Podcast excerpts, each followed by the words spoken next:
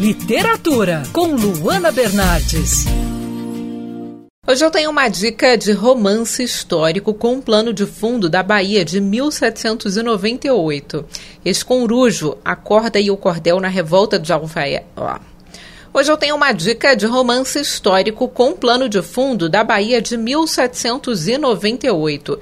Esconrujo, a corda e o cordel na revolta dos alfaiates, fala sobre a Revolução Popular Baiana. Acompanhamos no trabalho do premiado escritor Luiz Pimentel a história do personagem Gregório, que recebe a incumbência de levar às famílias do Recôncavo a notícia do enforcamento de quatro mártires da Conjuração Baiana. Luiz, li que a antiga Bahia também é personagem crucial do livro. Como foi retratar o povo baiano e as dificuldades da época? É, dois ganchos foram fundamentais para retratar a Bahia e o povo baiano é, durante o período da Revolta dos Alfaiates.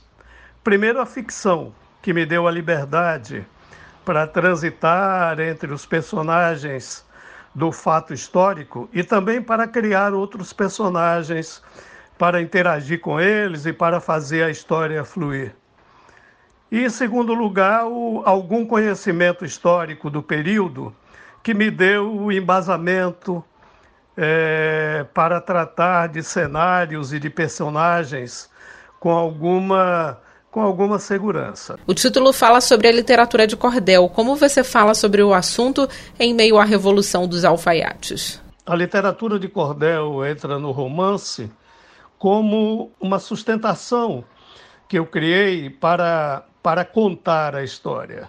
Foi uma maneira também de homenagear os grandes cordelistas, inclusive um deles, que chama-se Rodolfo Amado, é uma homenagem além do Jorge Amado, ao Rodolfo Coelho Cavalcante, que foi o cordelista que, que me fez me fez que despertou a minha paixão pela literatura de cordel.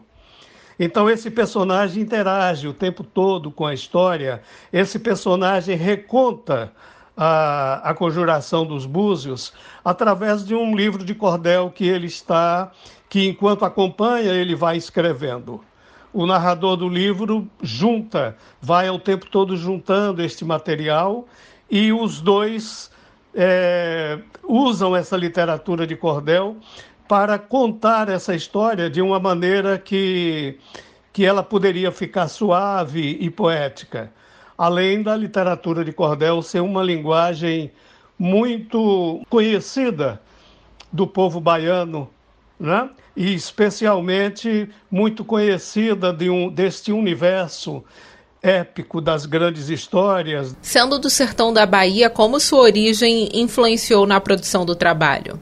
Como, como a conjuração dos búzios não tem, não tem nenhum parentesco, nem nenhum envolvimento com a, a, a região do sertão da Bahia, porque ela se dá basicamente em Salvador e no Recôncavo Baiano, o, eu introduzi o sertão nessa história através de um personagem de ficção criado para para arregimentar todo, todo o memorial desse trabalho. Esse personagem é um, um sertanejo, é um sujeito que sai do sertão e vai para Salvador, e o papel dele na, na, na revolta é o envolvimento dele com os revoltosos e, e é através da, das memórias dele que toda essa história é contada. Esse personagem é absolutamente fictício, absolutamente criado e é como você, como a sua pergunta instiga, é uma maneira de, de colocar o sertão da Bahia num fato histórico no qual ele não esteve presente e ele sequer acompanhou. Então foi um recurso narrativo que, que usei. Eu sou a Luana Bernardes. Você pode ouvir mais da coluna de literatura acessando o site bandnewsfmrio.com.br clicando em colunistas.